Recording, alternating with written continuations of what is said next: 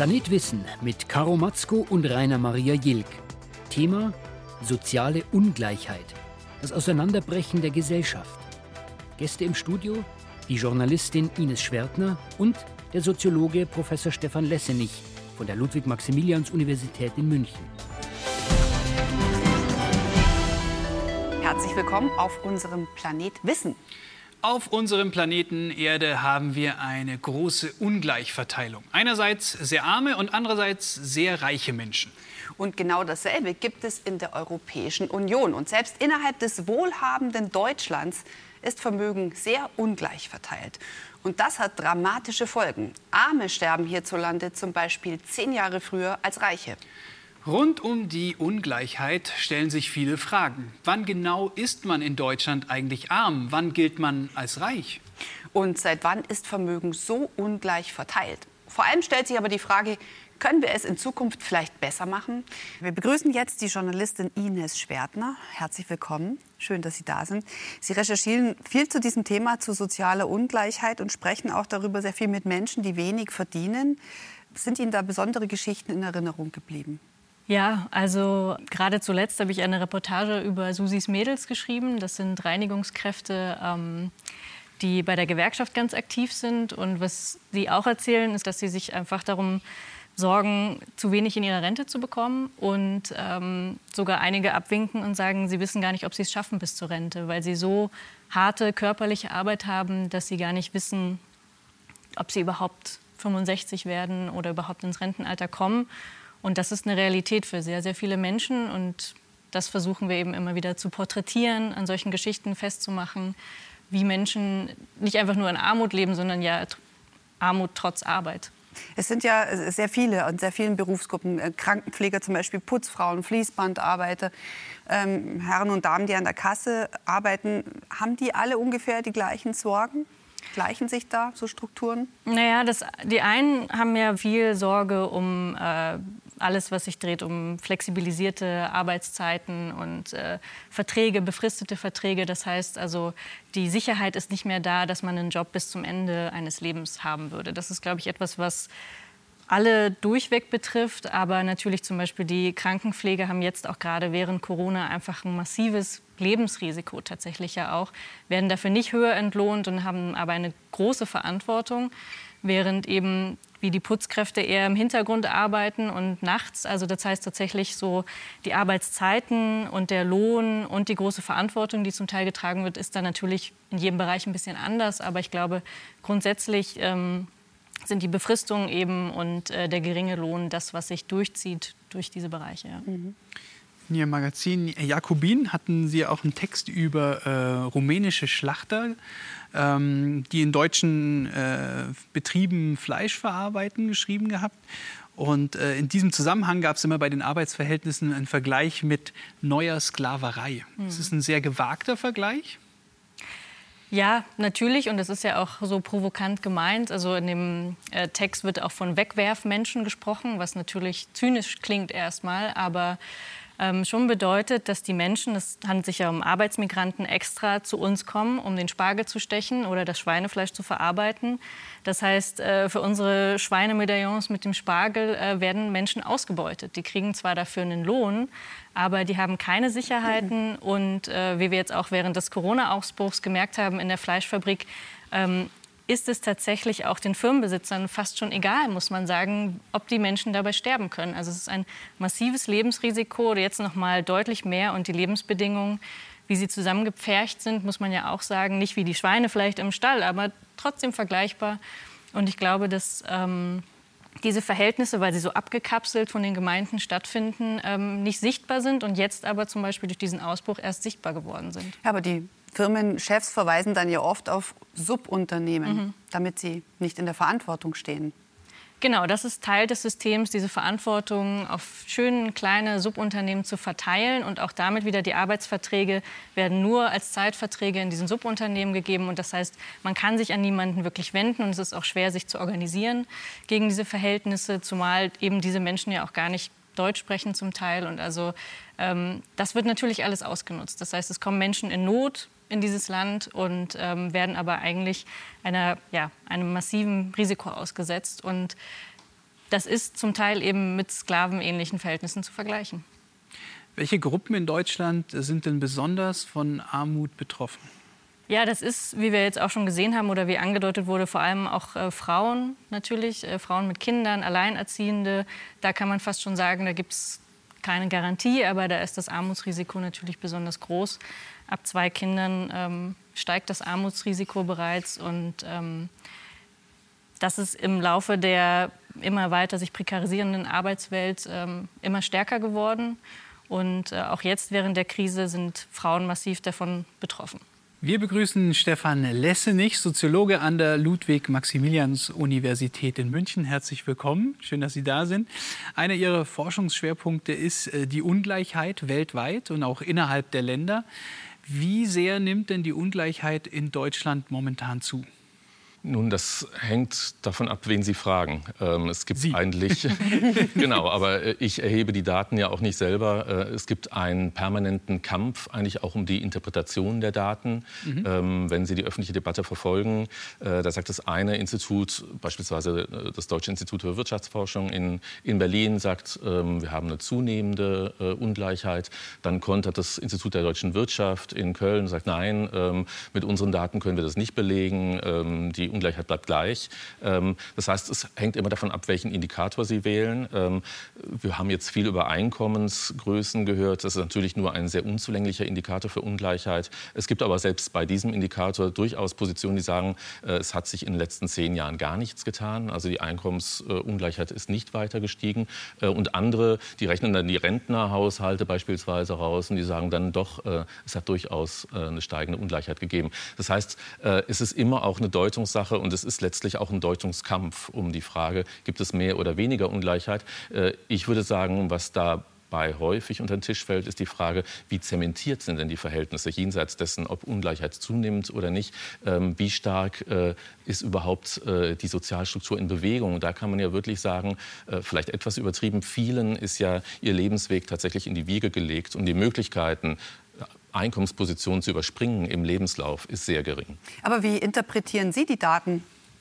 Sie sagen, es gibt da einen, äh, einen, Kampf. Wie interpretieren Sie die? Also ich würde sagen, es gibt durchaus Anhaltspunkte dafür, dass die Einkommensungleichheit leicht gestiegen ist äh, in den letzten 10, 15 Jahren, also auch nach äh, der Hartz-IV-Gesetzgebung noch. Ich würde aber als Soziologe immer sagen, wir müssten uns Lebenslagen insgesamt anschauen. Wir haben ja auch schon in den Einspielern gesehen, es geht nicht nur um Einkommen äh, und nicht nur um Geld. Natürlich äh, ist Geld eine zentrale äh, Größe der Lebenschancenbestimmung in dieser Gesellschaft, weil man sich davon alle möglichen anderen Dinge kaufen kann, aber man muss sich dann äh, Bildungsstatus anschauen, man muss sich Vermögen anschauen, was noch viel ungleicher verteilt ist als das Einkommen. Man muss sich, Sie haben es ja auch eingangs gesagt, die Lebenserwartungen anschauen, ähm, Wohnverhältnisse. Ähm, also ich denke, man muss sich die Lebenslagen insgesamt anschauen und dann äh, wird jeder Beobachter, äh, jede Beobachterin eigentlich sagen, dass wir eine krasse Ungleichheit von Lebenschancen haben. Äh, und vor allem, das ist nochmal der Punkt, äh, dass wir eigentlich eine Ungleichverteilung von Chancen schon zu Lebensbeginn haben. Wir wissen, dass das äh, von den äh, Bildungsbiografien, den unterschiedlichen. Wir wissen, wer an Universitäten kommt und wer äh, nicht dahin kommt. Das ist seit Jahrzehnten relativ stabil. Mhm. Und von daher würde ich sagen, einerseits hat die Einkommensungleichheit leicht zugenommen in der Vergangenheit. In Deutschland haben wir eine geringere als in den Vereinigten Staaten beispielsweise oder gar in Ländern des globalen Südens. Aber für mich ist vor allem, wenn man über Ungleichheit spricht, ist die dynamische Perspektive relevant. Und zwar nicht nur von Makrogrößen, sondern von individuellen Biografien. Wer kann eigentlich wohin kommen in dieser Gesellschaft. Und wie gesagt, das ist relativ festgefügt, äh, wer äh, mhm. große Chancen hat und wer weniger Chancen hat in seinem Lebenslauf. Frau Schwertner, in den letzten Jahrzehnten hieß es immer, jeder kann es ja schaffen, wenn er sich anstrengt. Gilt es noch? Ja, das ist so eine typische kapitalistische Ideologie, äh, die es schon länger gibt als seit ein paar Jahrzehnten. Aber erst in den ja, letzten Jahrzehnten äh, im Neoliberalismus ist das nochmal so richtig zugespitzt worden, dass man sozusagen selber schuld ist, wenn man in Armut lebt und gleichzeitig aber auch eben natürlich es sehr gut geschafft hat, wenn man äh, irgendwie aufgestiegen ist oder so. Also dass die Einzelnen tatsächlich so vereinzelt werden und ähm, nicht eben in so Strukturen äh, eingegossen werden, wie das eigentlich von einem, mit einem wissenschaftlichen Blick wäre. Und genau diese Vereinzelung führt eben dazu, dass man sich dann selber dafür ähm, verantwortlich fühlt, ob man es schafft oder nicht. Und das ist natürlich aber eigentlich Humbug. Was sind denn die Hauptfaktoren, die materielle Ungleichheit erzeugen? Naja, also wir haben es ja eben gerade schon gehört. Also die, äh, der Lohn spielt natürlich eine Rolle. Das heißt, wenn ich reingeboren werde in eine Familie, die schon äh, aus Arbeiterinnen und Arbeitern besteht, dann ist die Chance aufzusteigen eben relativ gering und wahrscheinlich wird auch nichts vererbt und soweit bleibt man dann, wenn jetzt nicht irgendwie Glücksfälle passieren in der Schule oder sonst wie, ähm, bleibt man da eigentlich drin. Aber die Selektionsmechanismen auch in der Schule also halten es eigentlich ziemlich stabil, so wie Herr Lessenich auch eben schon gesagt hat, dass man da sehr schwer rauskommt. Und das verfestigt dann eben auch die Wahrscheinlichkeit, dass man in Armut weiterlebt oder welche Reichtum. Faktoren spielen noch eine Rolle dann? Na, ich glaube, die zentralen sind genannt. Also erstmal das Erwerbseinkommen. Dann ist die Frage, wer hat überhaupt Zugang zum Arbeitsmarkt? Äh, das sind dann wiederum die Haushaltsverhältnisse auch relevant. Also haben Frauen Sorgeaufgaben und haben keinen Zugang zum Arbeitsmarkt oder nur vorübergehend, kurzfristig oder nur in Teilzeit. Ähm, das ist ja immer noch ein relativ verbreitetes Modell, also anderthalb Einkommen im Haushalt. Und dann ist klar, ähm, dass der Mann das volle Einkommen nach Hause bringt. Ähm, das haben wir auch schon gehört, das schlägt sich dann in Rentenhöhen nieder. Also die Erwerbs Erwerbssituation nicht nur von Individuen, sondern von Haushalten ist zentral. Und dann möchte ich auch wirklich betonen die Frage der, also hart Vererbung von Ungleichheit, äh, weil wir haben extrem ungleiche Vermögensverhältnisse in Deutschland. Äh, die Bundesrepublik hat ähm, in Europa die ungleichsten Vermögensverhältnisse überhaupt. Die Hälfte der Haushalte in Deutschland haben überhaupt kein Nettovermögen. Ähm, die haben vielleicht die selbstbewohnte Immobilie, äh, die vielleicht noch nicht äh, ganz abgezahlt ist. Ähm, also untere, die untere Hälfte äh, der Bevölkerung hat gar kein Vermögen. Und wir haben die oberen 10 Prozent, die mindestens die, die Hälfte äh, des Vermögens auf sich vereinen. Ähm, also das sind natürlich auch Vermögensbildung und äh, sozusagen die Chance, weiteres Einkommen zu generieren über Vermögen. Das lässt natürlich die Schere dann tatsächlich entweder noch weiter auseinandergehen oder die Verhältnisse bleiben wirklich fest zementiert. Ich glaube, ähm, diese, diese Langfristperspektive sollten wir wirklich äh, in den Mittelpunkt stellen. Herr Lessenich, wenn wir mal zurückblicken, historisch gesehen, gab es diese Ungleichheit schon immer in Deutschland? Ungleichheit gab es immer in Gesellschaft, mhm. selbstverständlich.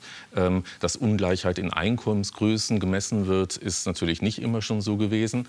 Ähm, ich glaube, wir reden jetzt hier über eine bestimmte Verfassung von Gesellschaft. Und da würde ich sagen, die Bundesrepublik Deutschland ist eine Marktwirtschaft. Manche nennen es auch ein kapitalistisches System und ist demokratisch verfasst. Und ich würde sagen, im demokratischen Kapitalismus gab es immer schon starke Ungleichheiten. Das ist von Land zu Land sehr unterschiedlich, auch historisch gewachsen. Wir haben in der Bundesrepublik Deutschland einen vergleichsweise vergleichsweise starken Sozialstaat, äh, der Ungleichheiten dann auch reduziert. Also äh, vor Sozialleistungen, nach Sozialleistungen, vor Steuern, nach Steuern sieht es immer noch anders aus. Äh, aber Ungleichheit ist natürlich eine Konstante von, von Gesellschaft und von gesellschaftlicher Entwicklung. Es ist immer die Frage, wie viel Ungleichheit ist akzeptabel gesellschaftlich, wie viel Ungleichheit akzeptieren auch die armen Menschen. Und zu dem Einspieler noch mal sehr interessant, dass versucht wird, Armut klein zu reden. Ähm, also es gibt natürlich auch immer eine recht Rechtfertigungs- und Legitimationsfrage in, in Gesellschaft. Ähm, halten die Armen es tatsächlich aus, in einer Gesellschaft zu leben, wo viele Menschen sehr viel größere Chancen haben als sie? Äh, und wie kann man so eine Gesellschaft eigentlich stabilisieren, die insgesamt doch sehr ungleich ist? Stichwort Kleinreden. Manche sagen ja, in Deutschland gäbe es gar keine Armut, weil wir diesen Sozialapparat noch haben und diese Sozialleistungen. Naja, also ähm, Armut ist eine Definitionsfrage. Manche sagen dann, okay, wir reden jetzt von absoluter Armut, ja, und die gibt es in Deutschland nicht. Also jeder hat ein Dach über dem Kopf, was nicht ganz stimmt, ähm, und jeder hat genug zu essen. Ähm, was auch nicht ganz stimmt. Was ja. auch nicht ganz stimmt. Für gewöhnlich wird es eben in relativen Einkommensgrößen äh, gemessen. Also wie viel, welchen Anteil am äh, mittleren Einkommen der Haushalte hat man. Dann werden manchmal 50, manchmal 60, manchmal auch 70 Prozent angesetzt. Ähm, ich finde eigentlich, äh, der eigentliche Skandal ist, dass die armen Menschen in Deutschland äh, letztlich nur deswegen überhaupt äh, ihr Auskommen haben, also dass man von einem Hartz-IV-Satz auch tatsächlich leben kann, überleben kann, ähm, weil die Reproduktionskosten, würde man technisch sagen, des Lebens, also äh, sein Leben tatsächlich zu erhalten über Lebensmittel, Na äh, Kleidung und so weiter, weil die künstlich gesenkt sind. Ähm, wir haben ja ähm, auch jetzt äh, in jüngerer Zeit die Debatte um die Fleischindustrie, ähm, also dass man sich sehr, sehr billig in diesem Land mit Fleisch versorgen kann, trägt dazu bei, dass die ärmsten Haushalte überhaupt ihr Leben fristen können. Ähm, das heißt, äh, selbst ärmste Haushalte, und das finde ich den Skandal, leben davon, dass, an, dass anderswo so gewirtschaftet wird, beispielsweise in deutschen Fleischereibetrieben oder eben ähm, in der Agrarindustrie im globalen Süden, dass äh, Güter des alltäglichen Bedarfs so billig hergestellt werden können, ja, unter schlimmsten Arbeitsbedingungen zum Teil, dass deutsche Haushalte selbst mit wenig Einkommen überleben können. Mhm. Das heißt, die Armut hängt auch vom Wohnort auf eine Weise ab. Ja? Genau, natürlich. Und man weiß ganz genau, aus bestimmten Stadtbezirken kommt man dann eben auch nicht mehr wieder raus. Und es ist eben wichtig, in welche Schule geht man und äh, wo wohnt man. Und es gibt Familien, die kommen aus bestimmten wirklich Baracken äh, zum Teil. Äh, sie werden auch so genannt, nicht nicht wieder raus. Ähm, wir haben ja gesehen, das Problem ist auch eine Altersarmut. Ist das ein Problem, was hauptsächlich dann Frauen betrifft, weil die in prekären Jobs arbeiten oder niedrig bezahlten? Genau, also die äh, niedrig bezahlten Jobs sind natürlich der eine Grund und der andere Grund natürlich, dass Frauen hauptsächlich mit der Sorgearbeit, die unbezahlt stattfindet, beschäftigt sind und das heißt, ein Großteil ähm, halbtags oder eben in Teilzeitjobs äh, arbeiten oder eben auch große Lücken in ihren Biografien haben durch die Kinder oder auch jetzt die Verpflegung der alten Menschen, das kommt jetzt noch hinzu. Das machen hauptsächlich Frauen und genau diese äh, Erwerbslücken führen dann natürlich dazu, dass die Rente auch viel, viel kleiner ist. Und ähm, ja, insofern sind Frauen da strukturell benachteiligt, muss man sagen. Herr Lessenich, kann man denn jetzt schon äh, abschätzen, wie die Corona-Krise das soziale Gefüge in Deutschland beeinflussen wird? Prognostisch sind die Sozialwissenschaften nie so stark äh, wie diagnostisch. Das muss ich vorausschicken. Aber ich denke, was sich abzeichnet, ist, dass Corona kein Gleichmacher ist. Als solcher wurde er, also wurde das Virus ja eingangs auch diskutiert. Ähm, klar, wir sind alle betroffen, mhm. es kann jeden treffen. Ähm, und deswegen ist es sozusagen so eine Austarierung von, von Chancen. Ähm, ich glaube, davon kann nicht die Rede sein. Wir wissen heute, dass bestimmte Sozialmilieus äh, besonders gefährdet sind, sich zu infizieren. Ja, das sind, ähm, und das sehen wir nicht nur in Deutschland, das sieht man wirklich global. Äh, egal ob in reichen Gesellschaften, in armen Gesellschaften, das sind die Armutsmilieus, äh, die in bestimmten bestimmten Wohnverhältnissen äh, leben müssen, die in bestimmten Arbeitsverhältnissen äh, dann vergesellschaftet sind. Das sind diejenigen, die das höchste Risiko haben, sich zu infizieren. Äh, und dann ist natürlich auch die Chance ungleich verteilt, sehr ungleich verteilt, ähm, dann bei Infektionen auch äh, ähm, das Leben zu bewahren oder relativ schnell und stabil wieder gesund zu werden. Ähm, das heißt, ich fürchte, dass Corona Ungleichheiten, wenn nicht verstärkt, dann zumindest weiter zementiert, äh, weil diejenigen, die eh besser gestellt sind. Und das gilt für ganze Nationen. Äh, also Deutschland kann es sich relativ gut leisten, wahrscheinlich Zugang zum Impfstoff zu haben oder zu medizinischer Versorgung, ähm, auch für die Breite der Bevölkerung.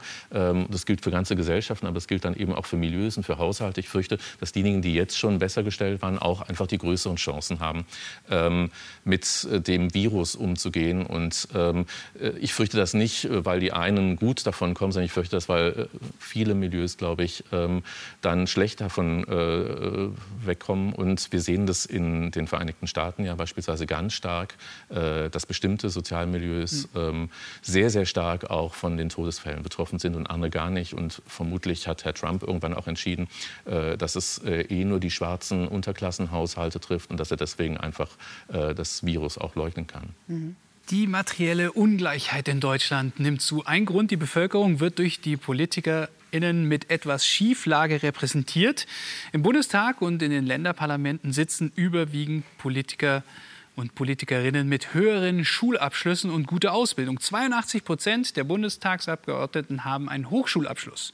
In der Bevölkerung dagegen nur 18 Prozent. Die meisten Doktortitel gibt es in der AfD, die wenigsten bei der SPD und bei der Linken. Fakt, viele Politiker kommen aus sozioökonomisch besser gestellten Milieus. Ist das ein Grund, warum vielleicht auch viel zu wenig gegen diese Ungleichheit gemacht wird? Also ich glaube, das ist schon ein Faktor. Ich würde jetzt nicht in ein politisches Elitenbashing hier eintreten wollen, aber selbstverständlich ist es ganz offenkundig, Sie haben die Daten genannt, äh, dass die parlamentarische Repräsentation der Bevölkerung sozusagen verschoben ist. Ähm, das gilt für den Bildungsstatus. Wir wissen ja auch, dass kaum Migrantinnen in Parlamenten sitzen. Ähm, also eine Gruppe, die sehr stark äh, betroffen äh, ist von, von Armut und von sozialer Ungleichheit. Auch die Zahl der Alleinerziehenden in den Parlamenten dürfte eher gering sein. Ähm, ich glaube aber, neben der politischen Elite, die sozusagen nicht äh, die Bevölkerung sozialstrukturell repräsentiert, ist, glaube ich, ein ganz zentraler Faktor, dass überhaupt wohlhabende reiche Milieus, aber auch Mittelklassenmilieus und arme Milieus einfach im Alltag voneinander stark getrennt sind. Also wir begegnen den Leuten ja nicht. Ich trete niemandem hier, glaube ich, zu nahe. Also journalistisch wird da vielleicht recherchiert in den Milieus. Wir forschen äh, über Ungleichheit und begegnen dann natürlich auch armen äh, oder migrantischen Haushalten, äh, die sich schlecht stellen. Ähm, aber in meiner alltäglichen Lebenswelt begegne ich denen allenfalls sozusagen äh, von der Ferne. Und ich glaube, dass sich diese Milieus gar nicht mehr kreuzen ja, und dass wir eigentlich gar keinen wirklichen Eindruck haben von den Lebensverhältnissen äh, in diesen äh, Haushalten. Das ist, glaube ich, noch ein, deutlicher Faktor dafür, dass sich so wenig ändert. Ich glaube, äh, wenn es mehr sozialen Austausch zwischen diesen Milieus gäbe ja, und man wirklich einen plastischeren Eindruck auch der äh, eingeschränkten Lebensverhältnisse und Lebenschancen dieser Milieus hätte, dann würde sich tatsächlich äh, langfristig vielleicht eher etwas ändern. Ähm, also ich glaube beispielsweise die soziale Segregation in Stadtvierteln, ja, dass man bestimmten Personen gar nicht begegnet ja, ähm, und da gar keinen Eindruck hat davon, wie die leben, ist, glaube ich, ein ganz großes Problem. Hm. Ähm, es gibt ja auch eine Ungleichheit beim Zugang zu Bildung, zu Kultur, zu Gesundheit. Wie ungleich ist Deutschland denn da? Ähm, naja, also gerade die äh, aktuellste Studie, Herr Lessenich hat ja das Institut für Wirtschaftsforschung schon genannt, aus dem äh, Juli 2020, hat ja genau das nochmal verstärkt, dass wenn man eigentlich genauer an die Zahlen guckt von Vermögenden, dann sieht man, dass es sogar eben noch größer ist, als man eigentlich dachte. Und das heißt, dass wirklich diese untere Hälfte der Bevölkerung fast nichts besitzt. Also die 50 Prozent der Menschen haben im Prinzip kein Vermögen.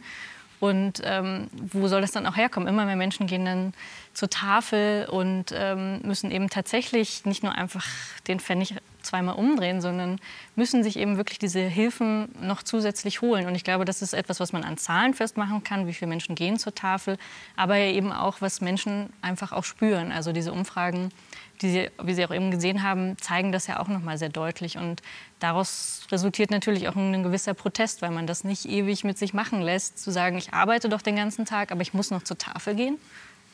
Welche Folgen hat es denn langfristig? Glauben Sie, es wird einen sozialen Unfrieden geben, wenn es jetzt eventuell auch durch die Pandemie mit dem Coronavirus wächst? Naja, es drückt sich eben in unterschiedlichen Weisen aus. Also das äh, ist halt vorher nicht vorgegeben, sondern es gibt natürlich dann äh, sowohl Frustrationslevel, die sich von rechts kanalisieren lassen. Ähm, es gibt aber auch Demos, die dann für mehr soziale Gerechtigkeit eher sozusagen von links ähm, aufgenommen werden können. Das ist halt nicht ganz klar. Und äh, das Frustrationslevel steigt aber meiner Meinung nach schon. Und man sieht es eben auch in den USA, dass tatsächlich dann soziale Unruhen die Folge sein müssen, weil die Menschen ohne Krankenversicherung und ohne soziale Absicherung natürlich sich fragen, was, was sollen wir sonst noch machen, außer zu protestieren auf der Straße. Und ich glaube schon, dass das äh, so Ausdrücke, ein Ausdruck davon ist, ähm, wie unzufrieden Menschen über die Zeit mit ihrer sozialen Lage sind. Mhm. Kann man da auch ein bisschen erklären, diese, diese wachsende Ungleichheit, die bei uns in Deutschland herrscht, dass die auch zu Wahlerfolgen von tendenziell undemokratischen Parteien führt?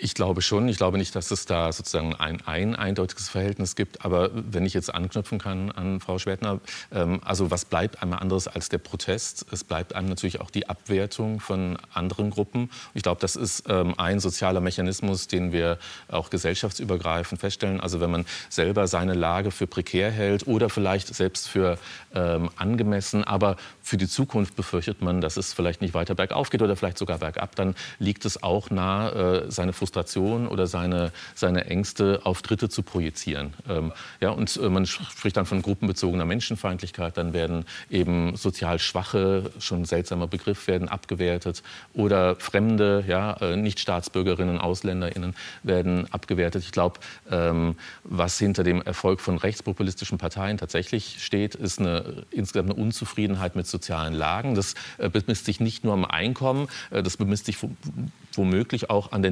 Nichtrepräsentation sozusagen der eigenen Gruppe in Parlamenten oder äh, noch viel allgemeiner im öffentlichen Diskurs. Also viele Positionen kommen im öffentlichen Diskurs einfach nicht vor.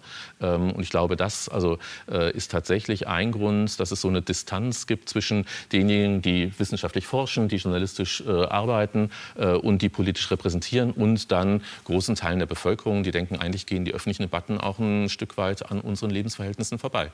Finden Sie, Frau Schwertner, dass sich die Politik schwer tut, äh, wirklich etwas gegen die soziale Ungleichheit zu machen?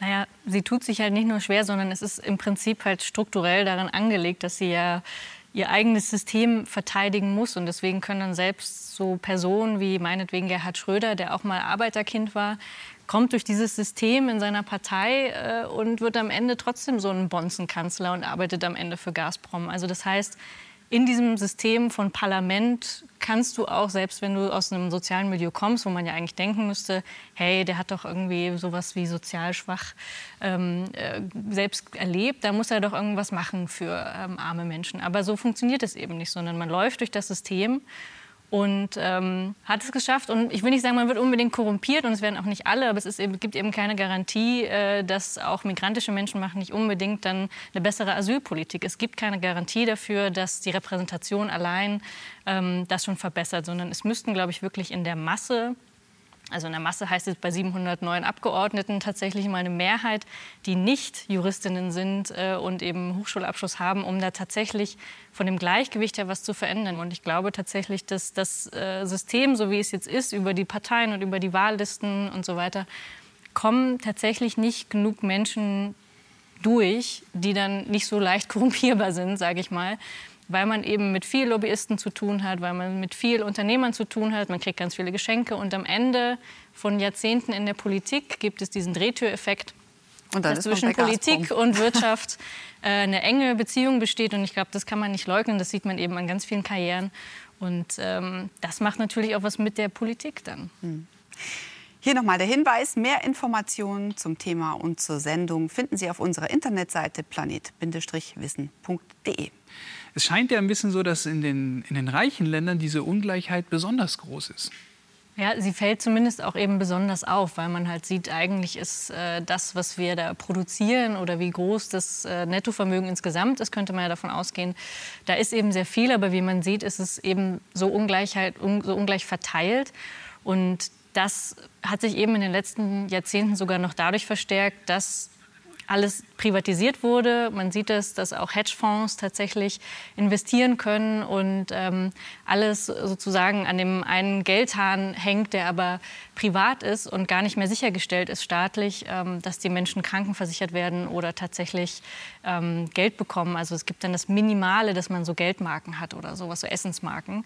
Ähm, und in Deutschland ist das eben die Tafel. Also es ist äh, das gleiche System, so ein bisschen die Armut zwar aufzufangen, aber sie ist eben äh, da und man sieht eben, dass in den letzten Jahrzehnten das zugenommen hat, eben weil zum Beispiel die Renten privatisiert wurden auch und dann während des großen Finanzcrash 2009 dann ganz viele Amerikanerinnen und Amerikaner ihre Renten verloren haben. Das ist etwas, was es vorher so nicht gab, sondern dass tatsächlich auch die reichen Gesellschaften ganz viele dieser Sicherheits, äh, ja, diese Sicherheitsplanken, die es vielleicht noch gab, die dann sukzessive abgestellt haben und ähm, so, dass Menschen am Ende sogar gar nichts mehr haben. Das, äh, war, es gab auch schon vorher Ungleichheit, das hat Herr Lessenich ja auch schon gesagt, aber an den Punkten sieht man es eben noch mal so genau, dass Stück für Stück so Lebensgarantien ausgehebelt wurden. Mhm. Fällt uns das jetzt, Herr Lessenich, besonders auf, weil historisch gesehen ist Ungleichheit ja schon immer an der Tagesordnung gewesen?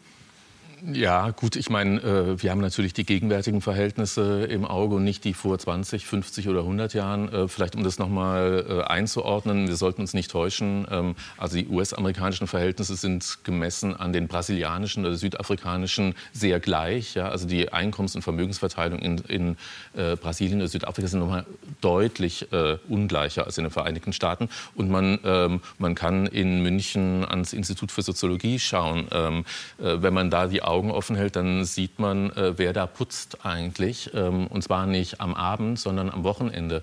Äh, wir haben da ein kleines Forschungsprojekt äh, gemacht, weil es einfach so naheliegend ist. Und wir haben diese Privatisierungsverhältnisse, die gerade angesprochen wurde, wurden ja auch hier vor Ort und im öffentlichen Dienst. Also die Universität ist gehalten, ähm, keine eigenen äh, Reinigungsdienste mehr zu, zu halten, sondern die werden vergeben an, an die Privatwirtschaft äh, und die müssen alle paar Jahre neu ausgeschrieben werden und dann jeweils kostengünstiger in der nächsten Runde. Mhm. Und wer macht das? Machen migrantische Familien äh, für, also bei uns am Institut zwei 450 Euro Jobs ähm, mit Revierlohn. Das heißt, ähm, da wird nicht gesagt, äh, so und so viele Stunden braucht man, sondern ihr putzt dieses Haus. Und dann kommen die am Wochenende nicht nur zu zweit, sondern mit der ganzen Familie, um das Haus zu putzen.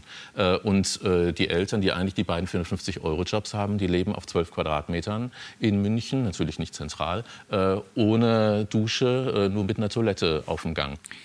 Sie haben ja ein Buch geschrieben, 2019 ist es erschienen, Grenzen der Demokratie. Und da sagen Sie, dass wir eigentlich nie wirklich demokratisch waren, was die Verteilung angeht. Ist es wirklich so? Naja, wenn man äh, sich wirklich anschaut, äh, welche Lebenschancen haben Menschen in dieser Gesellschaft, die sich äh, als eine Demokratie versteht und äh, auch selber entsprechend auch beschreibt und, und würdigt, dann muss man schon sagen, die Lebenschancen und die Teilhabechancen sind extrem ungleich verteilt. Äh, und da können Sie anfangen historisch mit dem Wahlrecht. Äh, wir sprechen noch heute einem nicht geringen Teil der Bürger und Bürgerinnen dieser Gesellschaft, der Menschen, die hier dauerhaft leben, das Wahlrecht ab. Ähm, für den Bundestag, für die Landtage, zum Teil auch kommunal national. Äh, das heißt, wir haben äh, nicht unerhebliche Gruppen, die nicht teilhaben können an den demokratischen Entscheidungsprozessen, wie eigentlich ihre Lebensverhältnisse beeinflusst werden. Das ist einigermaßen skandalös, aber natürlich äh, die 80 Prozent, die das Wahlrecht haben, denen ist es relativ egal, dass 20 Prozent das nicht haben.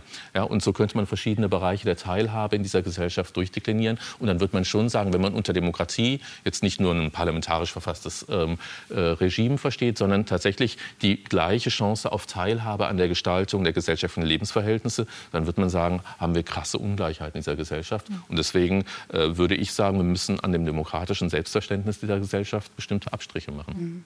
Frau Schwertner, vor Corona war ja das große Thema die Klimabewegung und der Klimawandel.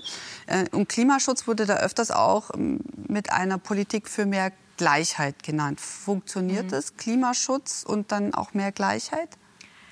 Ja, mein Eindruck ist, dass tatsächlich auch die Klimabewegung, also jetzt die, die neuere ist ja noch gar nicht so alt, aber ähm, sich schon dahin entwickelt hat, auch auf den Begriff Klimagerechtigkeit zu kommen und also zu sagen, dass äh, Klimaaspekte nicht getrennt von den sozialen Aspekten zu betrachten sind. Ich glaube, diese Bewegung gibt es eindeutig. Ähm, man muss allerdings, glaube ich, auch dazu sagen, dass auch die Klimabewegung selbst einem, eher in einem Mittelklasse-Milieu entstammt und jetzt vielleicht nicht gerade ähm, aus Brennpunktbezirken oder so.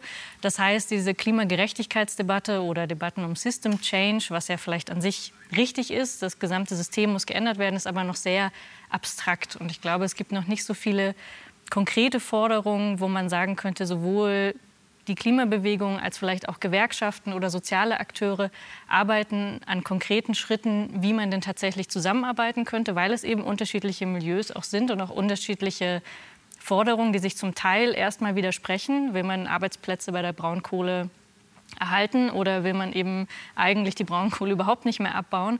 Das sind zum Teil Interessen, die sich widersprechen, aber man müsste eben eigentlich, wenn man Klimagerechtigkeit ernst nehmen würde, ähm, da natürlich auch auf ein gemeinsames politisches Projekt und Forderungen kommen, weil die Klimabewegung an sich eben tatsächlich sonst ein bisschen nicht unsozial, aber tatsächlich vielleicht abgetrennt von sozialen Kämpfen agiert. Und da geht es, glaube ich, in die richtige Richtung, aber es könnte noch ein bisschen könnte noch ein bisschen drastischer werden und weniger abstrakt. Mhm.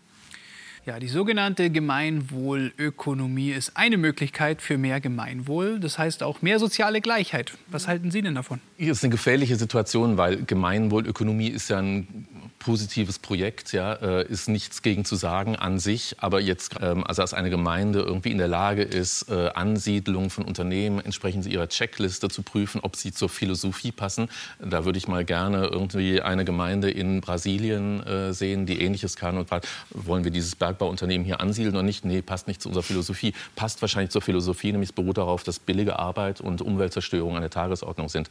Das heißt, ähm, bei aller Wertschätzung für solche Projekte Sie sind natürlich gegenwärtig Nischenprojekte, die davon leben, dass die Welt da draußen ganz anders aussieht. Äh, und deswegen müsste eine Veränderung jetzt der Ungleichheitsverhältnisse, über die wir hier reden, äh, natürlich grundlegender ansetzen mhm. und ähm, sozusagen auch die, die globalen Fragen äh, angehen. Und wir wissen ja, dass beispielsweise beim Lieferkettengesetz sich Unternehmen mit Haut und Haaren dagegen wehren, mit Zähnen und Klauen, dass irgendwie sie eine Verantwortung dafür tragen sollen, von Deutschland aus, wie anderswo produziert wird umweltschädigend oder äh, zu schlechten Arbeitsbedingungen. Das heißt, es müsste sehr viel mehr passieren, als äh, dass eine ähm, Gemeinde hier im wohlhabenden Deutschland sagt, wir machen jetzt die Dinge hier vor Ort anders. Mhm. Was sagen Sie denn? Hatten Sie Ideen, wie man es besser machen kann, also auch über Deutschland hinaus? Ja, also ich glaube, im Vergleich zur Gemeinwohlökonomie, die eben eine schöne Idee ist und so eine Leitlinie sein kann, produzieren wir eigentlich für Menschen oder für den Profit. Das ist natürlich von der Tendenz her richtig, aber tatsächlich, weil der undemokratischste Teil unserer Gesellschaft der Wirtschaftsbereich ist, müsste genau da eigentlich demokratisiert werden. Kann man darüber mitbestimmen, was wird produziert, wie umweltschädigend, könnte man auch über seine eigenen Löhne mitbestimmen. Also man kann ja so wenig mitbestimmen über die eigene Arbeitszeit oder überhaupt irgendwas, was man da verdient, äh, als eben in diesem Wirtschaftsbereich. Und genau diese Sphäre ist so wahnsinnig undemokratisch und die müsste hauptsächlich demokratisiert werden. Das heißt, äh, nicht nur, dass die Regionen entschuldet werden müssen und überhaupt die Möglichkeit bekommen müssten, tatsächlich anders zu wirtschaften, sondern im Prinzip müsste dieses, äh, diese Logik des Profits, die hier schon angedeutet wird, die ausgesetzt werden müsste, müsste noch, das müsste noch viel weiter ausgedehnt werden. Und äh, man kann jetzt als ersten Schritt äh, Vermögenssteuern haben und dann also diese Ungleichheit so ein bisschen zusammenbringen wieder. Gibt es denn in, anderes, in anderen Ländern, die das besser machen? Naja, es gab schon immer wieder Versuche, auch in der, in der Geschichte genau tatsächlich da demokratischere Strukturen äh, reinzubringen. Also natürlich gibt es ganz viele sozialdemokratische Länder oder auch sozialistische Versuche, überhaupt äh, Demokratisierung in alle Lebensbereiche zu bringen. Und ähm, ich glaube, man kann daraus sehr viel lernen, dass man sagt, man kann nicht nur eben Vermögen viel höher besteuern und man kann auch Löhne ankurbeln, aber man kann ähm, im Prinzip eben auch tatsächlich für viel mehr Mitbestimmung sorgen über die Verhältnisse. Und ich glaube, dann kriegt man genau diese Klimagerechtigkeit äh, viel eher hin, als dass man eben hofft, dass Siemens oder Volkswagen auch wirklich äh, ihre riesen äh, Top-Manager-Gehälter angleicht. Darauf würde ich nicht setzen. Herr Lessenich, haben Sie noch eine Idee? Wie Sie haben ja auch einen Forschungsverbund zum Thema Solidarität. Ja, wir haben äh, einen Forschungsverbund Praktiken der Solidarität. Und das Praktiken ist eigentlich wichtig, weil es schließt unmittelbar da an. Äh, auch Solidarität ist Arbeit, ne? fällt nicht vom Himmel. Äh, man hat auch nicht das Solidargehen, äh, was man in sich trägt. Und man wartet dann nur auf die Gelegenheit, das irgendwie auszuleben ja? oder zu aktivieren. Ähm, sondern ich glaube, darüber reden wir ja auch heute. Ähm, man muss sich erstmal gewiss werden, wie ungleich eigentlich die Lebensverhältnisse sind äh, und dass äh, Positionen in Gesellschaft in Beziehung zueinander stehen. Also dass ich bestimmte Lebenschancen habe, beruht auch darauf, dass andere die nicht haben. Äh, das ist unter gegebenen Verhältnissen so. Und dann heißt Solidarität eigentlich über Ungleichheiten hinweg gemeinsam für andere Verhältnisse zu streiten. Äh, das ist sehr voraussetzungsvoll. Ähm, wir haben das in der Corona-Pandemie erlebt. Da wurde Solidarität sehr hoch gehängt. Das war aber letztlich sozusagen eine Solidarität unter Gleichen. Ja, die Nachbarschaften haben sich geholfen, idealerweise. Äh, und sozusagen Nationalgesellschaft wurde gesagt, ja, jetzt müssen wir schauen, dass wir hier äh, unser Gesundheitswesen stabilisieren, aber alles, was sozusagen international, transnational geboten gewesen wäre, wurde eigentlich nicht angepackt. Und das kann, da würde ich anschließen, eigentlich nur von unten kommen, von Bürgern und Bürgerinnen, äh, die irgendwann nicht nur sagen, ich finde, hier geht es ungerecht zu, sondern die sagen, ich möchte irgendwie gemeinsam mit anderen daran mitwirken, die Verhältnisse auch tatsächlich zu verändern. Ja, wir hoffen, dass wir verändert haben, wie Sie jetzt zu Hause über dieses Thema vielleicht denken. Natürlich zum Positiven. Wir sagen herzlichen Dank hier ins Studio. Ja, danke, dass Sie da waren und äh, vielen Dank Ihnen zu Hause, dass Sie zugeschaut haben. Äh, wir sehen uns hoffentlich äh, bald wieder hier auf dem Planet Wissen.